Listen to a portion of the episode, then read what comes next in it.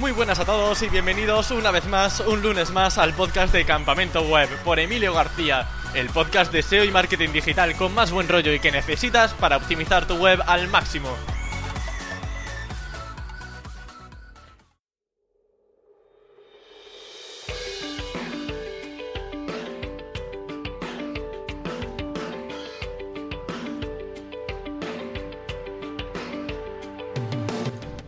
Twitter existe un usuario anónimo. Un usuario anónimo que se hace pasar por una inocente monjita, pero que juega como mínimo al Call of Duty en la Play. Ahora vamos a hablar con esta persona para conocer un poco más sobre ella y sobre todo aprender sobre su experiencia en el mundo del posicionamiento web, en páginas de AdSense y de afiliados, con un enfoque muy pero que muy práctico. Sin más dilación, abrimos el convento para hablar con Madre SEO Periora. Muy buenas, Madre, ¿qué tal? Muy buenas, Emilio, ¿qué tal?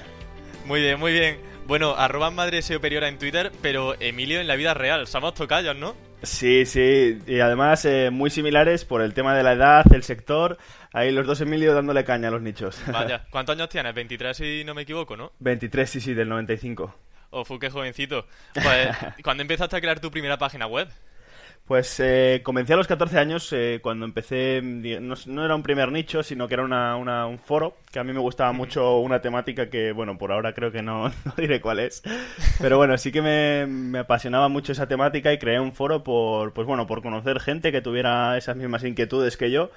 Y era un foro de estos gratuitos, de foro activo. Así que bueno, mi primera experiencia web, digamos que, que fue esa, a los 14 años. Mm, foro activo, además, bueno, eh, hubo una época en la que era muy sonado. Yo también estaba muy unido a muchos eh, foros de, foro activo. Ahora se usa mucho más V-Bulletin, de esto, además con los mm. footprints, pues se suelen ver a montones. y bueno, yo incluso estuve con Blogger, así que bueno, somos también de la vieja escuela, entre comillas, dentro de lo que nuestra edad nos permite. Sí, porque antes no había. No había tantas, tantas alternativas, yo creo, antes. Entonces, bueno, pues todo era sota, caballo y rey casi. Claro. ¿Y recuerdas cuál fue tu primera web con la que generaste dinero? Que dijiste, ostras, aquí con internet se puede ganar uno casi la vida al menos para empezar. Sí, pero fue una, una catástrofe, yo diría, porque fue todo muy penoso. La primera web fue un e-commerce que, empecé a montar de, productos que tenía yo en stock. Em, y la primera venta empezó al año después, o sea, yo estuve un año ahí trabajando entre comillas porque la verdad es que no mm, estaba aprendiendo, ¿no? Eh, y el primer ingreso que, me llegó fue al año y ahí dije, joder, que, esto funciona de verdad, ¿no? Que la gente sin conocerme ni nada, pues me ha comprado un producto. Y luego sí que empezaron a aumentar poco a poco las ventas, pero al principio el ritmo a lo mejor era un pedido al mes o cositas así muy, muy poquito. Hmm, usaba afiliado de Amazon, ¿no? Por tanto, o alguna otro... Sí, actualmente sí. Eh, he dejado la parte de, tema de e-commerce propios y sí que trabajo con dropshipping, afiliados de Amazon y AdSense principalmente. Hmm.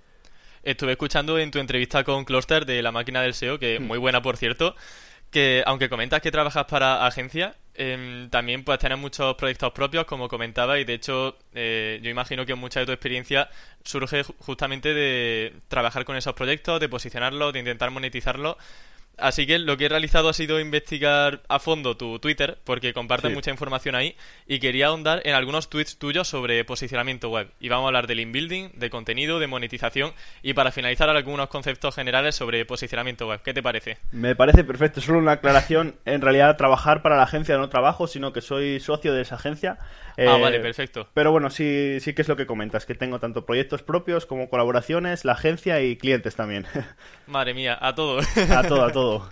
¿Cómo te da la vida para llegar a tantas cosas? Imagino que hay la pues organización, madre mía, fundamental. Madrugando, madrugando bastante y sobre todo porque yo antes era muy desordenado. Ahora sí, que me gusta tener las cosas planificadas, mm, pues a lo largo del día, de esta hora a esta hora voy a hacer esto, porque si no es un caos. ¿Os alguna herramienta en concreto o un poco en una agenda así con lápiz y, y goma? no, la verdad es que antes utilizaba Trello, pero yo creo que me resulta más visual y se me quedan mejor las cosas. Y me he comprado hace poquito una agenda en papel. Joder, eres como yo, macho. Tienes mi misma edad, mi mismo nombre y mis mismas aficiones. y yo también uso agenda porque Trello me parecía un poco cansino estar todo el rato entrando en la página web. claro, claro. No, pues yo en ese aspecto, no sé, me está sorprendiendo que somos muy, muy similares. sí. a ver si vamos a tener los mismos nichos. sí, espero que no, porque si no vamos a tener competencia feroz. Vaya. Bueno, la primera pregunta que te quería hacer sobre SEO enfocada al link building eh, es sobre un tweet que publicaste en marzo, porque hiciste una estrategia de enlace agresiva, que eso siempre llama la atención. Y según veo, consistió en comprar 8 reseñas de blogs potentes, crear 20 enlaces gratuitos de foros, de comentarios, etcétera, etcétera, y en solo una semana. Que normalmente se dice, pues hay que comprar pocos enlaces de calidad, eh, no todo al principio. Entonces, ya que hiciste ese experimento, me gustaría que comentase un poco qué efecto tuvo en la página web. Claro, pues la verdad es que sí, para, para lo que era la página, que era una página web muy pequeña, a lo mejor estamos hablando de un total de 40 URLs, una cosita así, y en visitas diarias orgánicas, antes de empezar esa estrategia, pues andaría en torno a las 20, 30, una, una cosa así, era, era bastante pequeñita. Después de publicar todos esos enlaces sí que funcionó bastante bien y de hecho yo pensé que iban a tardar un poquito más en, en, notarse y ahora a la semana después de que se publicara ese último enlace se mantiene ahora mismo, porque no la he vuelto a tocar, eh, en alrededor unas 150, 180 visitas diarias, más o menos. O sea que sí que se notó, se notó bastante. ¿Y el efecto, recuerda en cuánto tiempo tomó efecto o, no se sabe muy bien? Sí, yo sí que noté, eh, hubo dos o tres días en los que se publicaron los primeros enlaces que prácticamente no, no, hubo un aumento de visitas más allá de los posibles referidos que llegaron, pero de forma sí. orgánica no subió nada. Y luego sí que hubo un, un, pico que es cuando empezó a subir, que yo no sé si realmente coincidió por ser el enlace más potente que le metimos o porque ya venía reforzado por esos dos o tres enlaces de atrás, pero sí que se notó bastante, bastante rápido. Ya te digo, en tres días yo diría que prácticamente alcanzó el punto que tiene ahora. Has comentado que venía un enlace venía reforzado por dos anteriores. Imagino que entonces ahí seguía una estrategia de pirámide de a lo mejor a una reseña, a su vez pues enlazaban otros dos enlaces. No como... No. No, no, me, me, he explicado mal, sino que habíamos publicado antes de ese enlace fuerte, por así decirlo, dos, pero a, a la misma URL. Vale. En este caso no, no he hecho ninguna estrategia de tiers ni ninguna cosa así. Vale, genial. También hiciste un tweet, eh, otro caso de estudio que realizaste, que pasaste de la posición número 24 a la número 10 y de la número 17 a la número 2. Entonces, pues claro, ahí queda un poco en, en, el aire cuál es esa estrategia de enlaces que seguiste. Así que si puedes desvelarnos un poco cuál fue ese, esa metodología, pues sería genial. Sí, a ver, bueno, yo todo lo referente a lo que son estrategias de decir, vale, pues siempre voy a hacer esto, esto y lo otro, yo lo desaconsejo, porque en el SEO, bien tú sabes que las cosas no son, así, dependen mucho de la página, de cómo esté trabajada, del sector. Entonces, en este caso sí que fue lo que hice variar mucho los enlaces que iba apuntando a diferentes URLs y quizás lo, no lo he calculado exactamente, pero quizás están divididos un 80% a páginas que ya estaban bastante bien posicionadas, que habían alcanzado a lo mejor el top 5 en adelante y el resto a otras páginas, eh, digamos que tenían enlaces y distribuían el link juice a través de la página. Mm. Más o menos es lo que siempre busco, tirar enlaces a páginas que ya están posicionadas porque en realidad lo más natural sería que cuanta más visitas tiene una página, más probabilidades de ser enlazada es, tiene, ¿no? Exacto. Sí. Entonces, eh, varía un poco de esa forma, las que ya están posicionadas y las que me interesan posicionar y además por no forzar mucho eh, enlaces entrantes a una misma página, pues de vez en cuando creo otros enlaces a páginas que, que tienen enlaces a estas últimas. Y eso imagino que también a su vez, a lo mejor, imaginemos, eh, contenido principal, lo típico, ¿Y esas páginas a su vez tenían enlace interno hacia categorías interesantes o te limitaba a tener contenido sin enlace interno para que toda esa autoridad se acumulase en ella? No, eh, bueno, categorías no, no tiene esta página web en concreto porque es muy planita, es muy pequeña, Ah, eh, pero sí que tiene enlaces hacia otras páginas. De hecho, yo creo que en ningún nicho, bueno, quizá en algunos sí, pero muy pocos, de hecho intento que no sea así, siempre tengo enlaces desde páginas hacia otras. No me gusta que, por así decirlo, muera el page rank ahí en, esa, en alguna Sí. página. Mm, Mira, ahora que ha salido el tema del interlinking, te quería hacer una pregunta sobre el tipo de enlazamiento, porque puede ser de muchos tipos, principalmente vertical, es decir, a lo mejor categoría, subcategoría, producto o eh, horizontal. ¿Tú recomiendas hacer interlinking de ambos tipos o consideras que a lo mejor no es muy natural enlazar desde una categoría a otra categoría? Claro, pues eh, eso dependiendo de- del nicho en el que se esté trabajando. Sí que me gusta en webs grandes que se trabajan de forma más vertical. No me gusta enlazar mucho de forma horizontal entre categorías. Sí que a lo mejor para eso, a través del blog, puedo enlazar un poco más a ambas, pero categorías entre sí no, no suelo, no me gusta enlazar, no. Sí. Vale, genial. Bueno, te pasa como a mí. Para variar, otra coincidencia. Vaya, a ver, al final de la entrevista veremos si somos clones exactos o qué pasa. Y Emilio, en general, ¿cómo suele hacer los enlaces? Porque suelo ver tweets como el anterior con subidas muy interesantes gracias a enlaces como, por ejemplo, de un Anchor, que además yo eh, formo parte ahí del equipo, estoy ahí a tope. Entonces, más o menos, alguna, ¿algún consejo que suele seguir siempre a la hora de realizar esa estrategia? Bueno, principalmente yo me gustan muchísimo los enlaces de la misma temática. Eh, sí que es cierto que también los combino con algunos enlaces de prensa y sobre todo algunos enlaces de estos, digamos, manuales que creo yo mismo, pues los típicos de foros, algunos que sacas con footprints, comentarios y demás. Pero me gusta mucho que quizá a lo mejor ya no me fijo tanto en la autoridad que tiene una página, sino que me miro un poquito la calidad de los enlaces entrantes que tiene, cómo está estructurado el contenido dentro de esa página y principalmente que, la temática sea, si no idéntica, lo más similar posible al nicho el que está atacando. Para analizar el contenido, quizás que no tenga muchos enlaces salientes, que sea extenso, aunque sabemos que la extensión no tiene por qué ser un factor determinante. Eh, ¿Algo más que se te venga a la cabeza? Claro, bueno, en la parte del contenido, la verdad es que me fijo un poquito en lo que has dicho tú, quizá en las posiciones, cómo está un poco posicionada esa página, porque ya te da una idea de la autoridad ah, que va teniendo.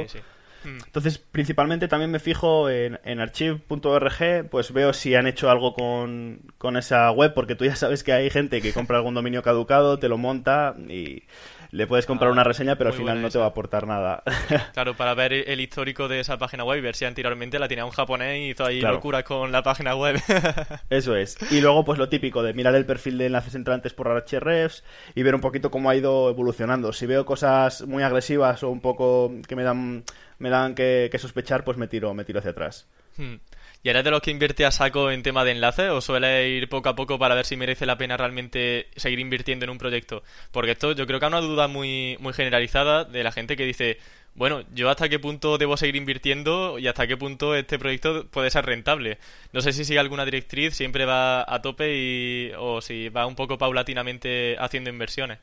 Claro, mm, principalmente voy poco a poco porque, claro, eh, por tantos nichos que toca sería imposible meterte a saco con todos. Es, voy poquito a poco con, todos los nichos y voy como van evolucionando. Entonces, los que veo que más ingresos o mayor evolución tienen, entonces ahí sí que hago, como, como vimos en el, en el tweet de antes que hemos comentado, pues sí que a lo mejor se me va la pinza y digo, venga, va, voy a saco y le meto bastantes enlaces ahí de golpe. Pero no, me gusta ir poquito a poco. Claro, ahí quería ir, que realmente no fue del día a la mañana decir voy a poner aquí un montón de enlaces, sino que realmente ya veía una evolución positiva con enlaces previos. Claro, eso es sí, porque de hecho he tenido experiencias negativas con webs que yo decía, vale, me gusta mucho, creo que tiene mucho potencial, pero no tenía nada. Decidí mm. invertir bastante tiempo y dinero en esa web, pero al final pues quedó ahí, no, no conseguí nada. Entonces siempre, siempre que lo apoyo es cuando veo una tendencia positiva. Perfecto.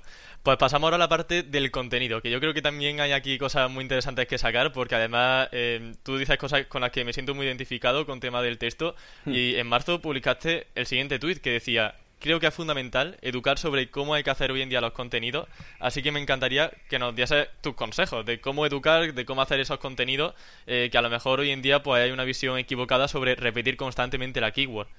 Claro, yo creo que muchas veces nos volvemos un poco loco de cara al SEO, tanto optimizar una página y demás, y perdemos el punto de vista que al fin y al cabo los contenidos o cualquier cosa que creemos va a ser para el usuario. el usuario final es el que va a decidir si la página web es buena, si se va a quedar, si va a volver o no. Entonces, lo que yo siempre recomiendo sería, lo primero, enfocar ese contenido al usuario y resolver su intención lo más, lo más arriba posible.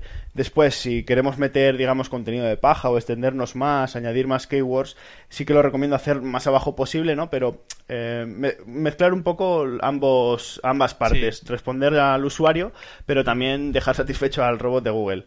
Claro quizá un primer párrafo con, eh, digamos, más orientado al usuario, con la keyword principal, y luego ya pues meter ahí un montón de información sobre keywords, semántica, etcétera, etcétera, debajo de productos, por ejemplo.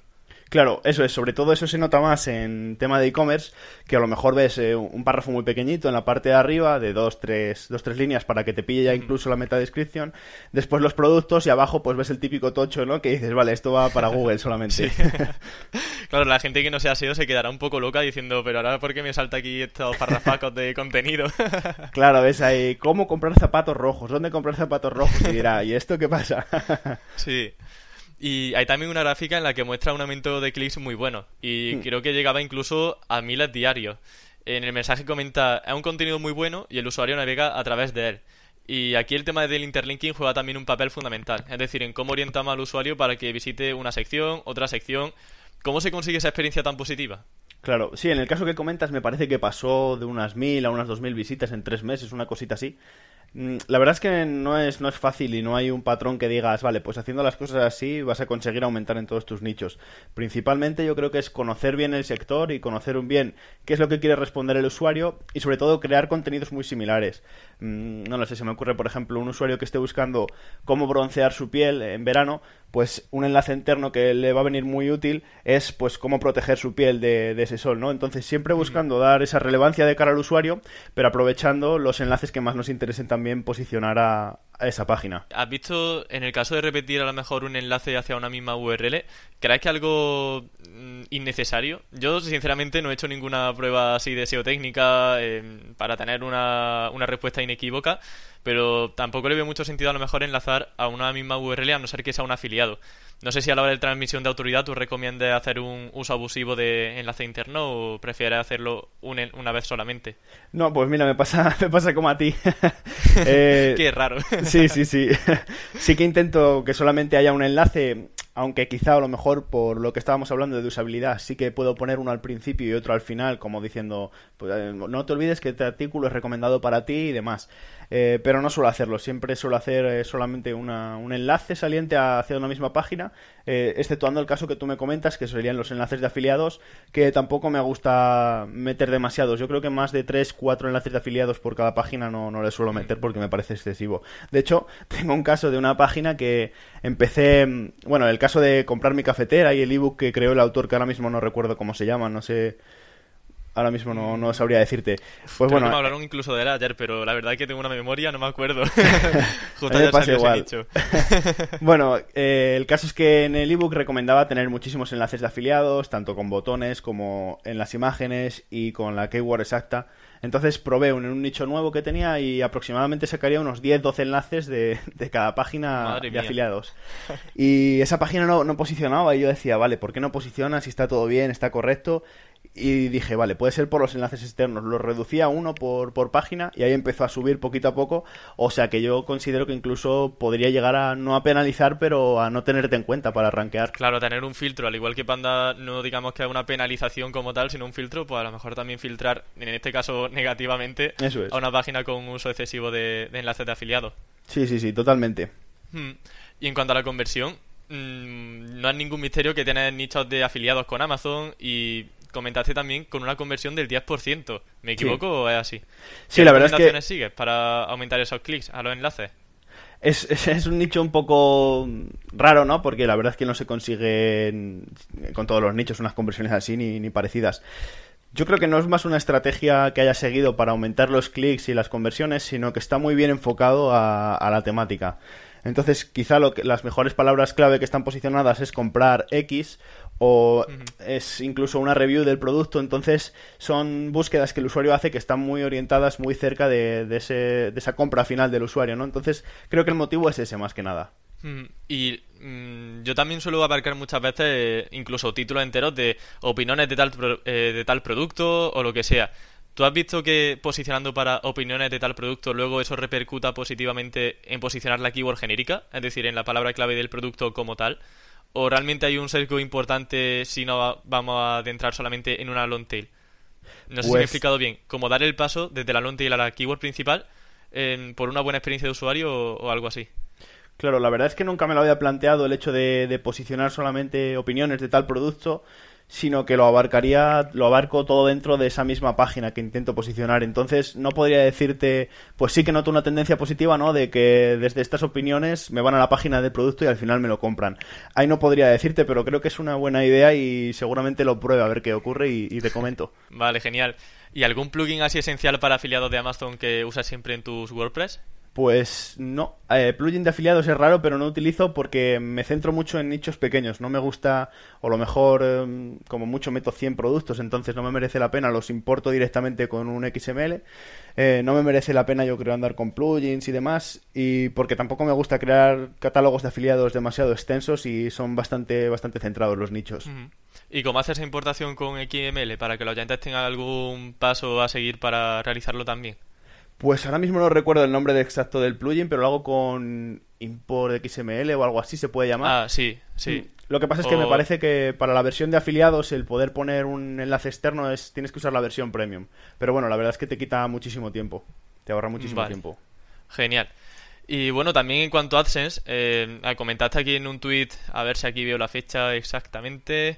Vale, aquí 9 de mayo también de 2018, casi todo ronda mayo, marzo. Y pones que por pequeños detalles han multiplicado casi por dos los ingresos con AdSense. Claro, aquí otra cosa que deja un poco en el aire, pero si podemos ahondar más en ese aspecto, pues genial. Sí, hombre, sí que lo comenté a una chica que me respondió ese tweet que quería que comentara un poquito más qué es lo que había hecho.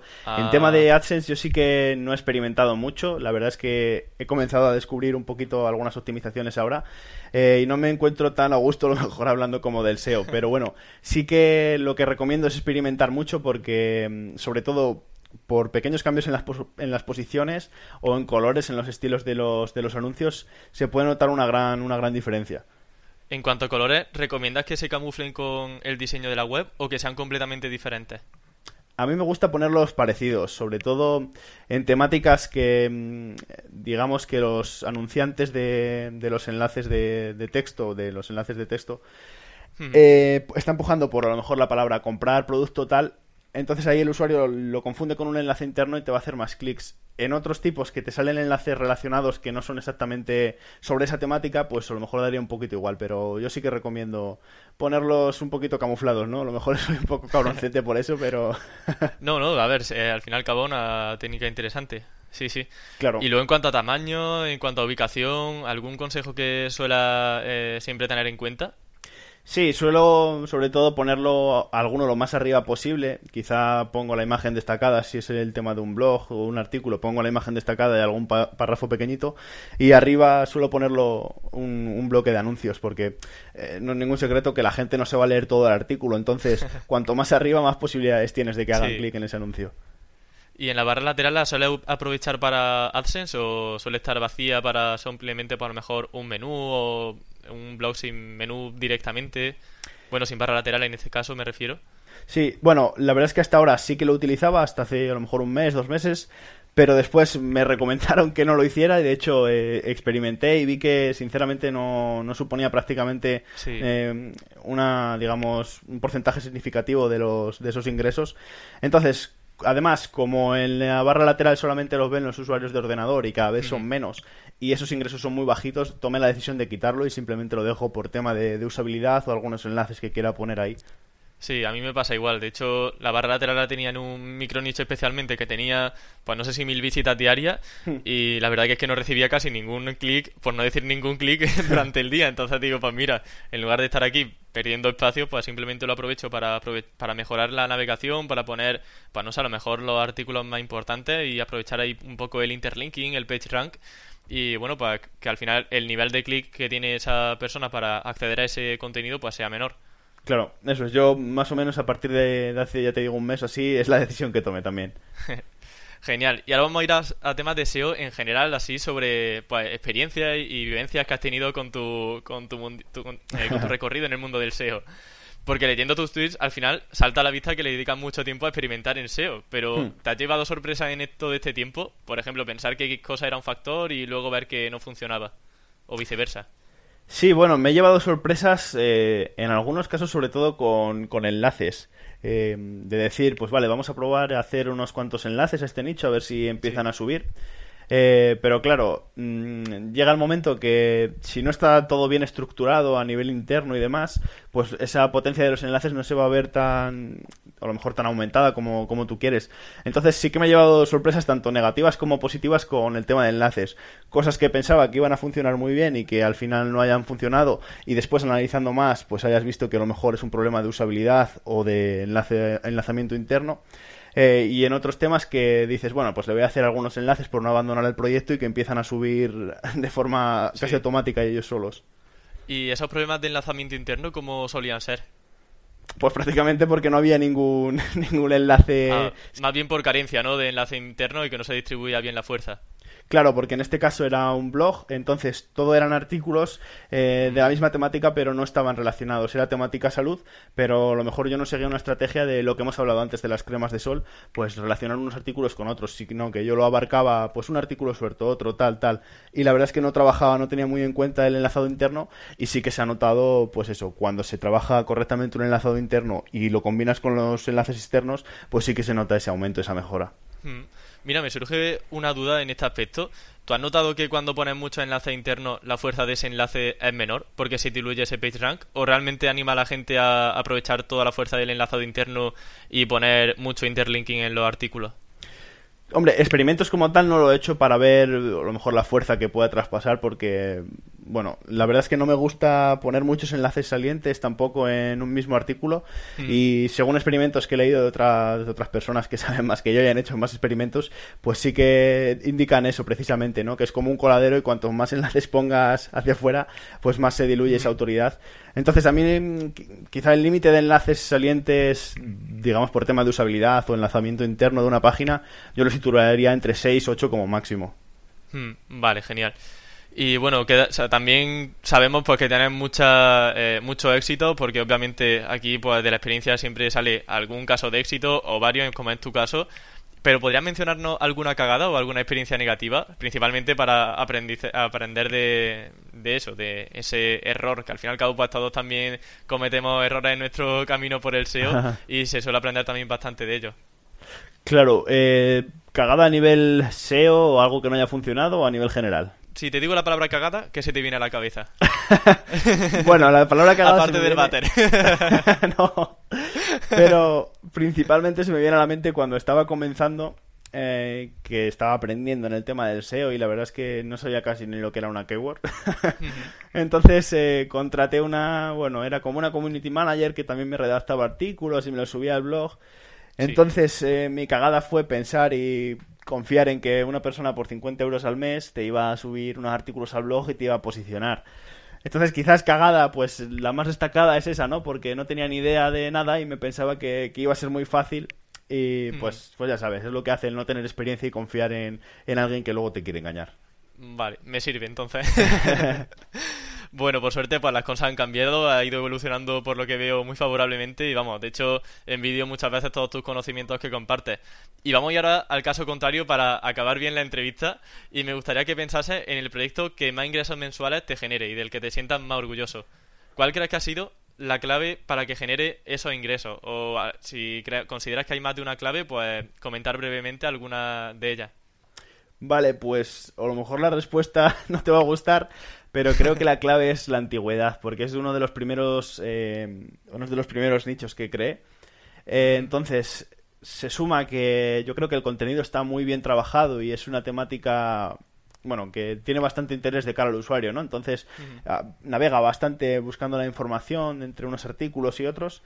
Eh, pero yo sí que he notado que mm, cuanto más antigüedad tiene una página web, digamos que más se, más se tienen en consideración determinadas acciones con enlaces internos o externos que realices. Entonces me fastidia bastante por eso, porque a lo mejor en nichos que estás comenzando nuevos no te permite exprimirlo hasta ese punto. Pero diría que, el éxito de esta web es eh, que tiene bastante tiempo eh, y que se ha trabajado muy bien, porque si yo trabajara de la misma forma alguna web nueva como lo estoy haciendo con esa, estoy seguro que los resultados no iban a ser los mismos, pero, pero ni de lejos. La antigüedad es bastante importante ahora mismo.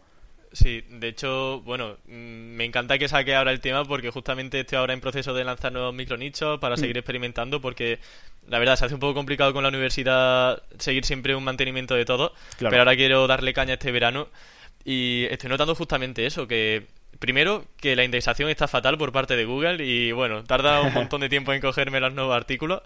Y por otra parte, pues que mm, creo que no es tan fácil como antes empezar a notar resultados cuando realiza una estrategia de SEO. Porque incluso artículos que están muy bien redactados y todo eso no posicionan de inmediato como a lo mejor debería, entre comillas, hacerlo.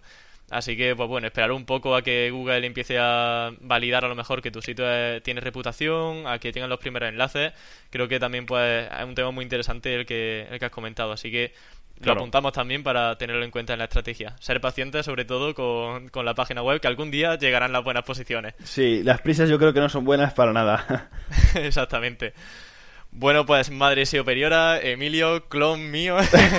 Clon Hasta 2. aquí la entrevista. De verdad que ha sido súper amena. Estoy aquí hablando como si nos conociésemos toda la vida con un amigo. Sí, Y igual. bueno, para finalizar te quería preguntar también sobre Eurovisión. Que bueno, este podcast va a salir el lunes, así que ya habrá salido el resultado. Pero ¿eres Eurofan o te da un poco igual lo que pase este sábado?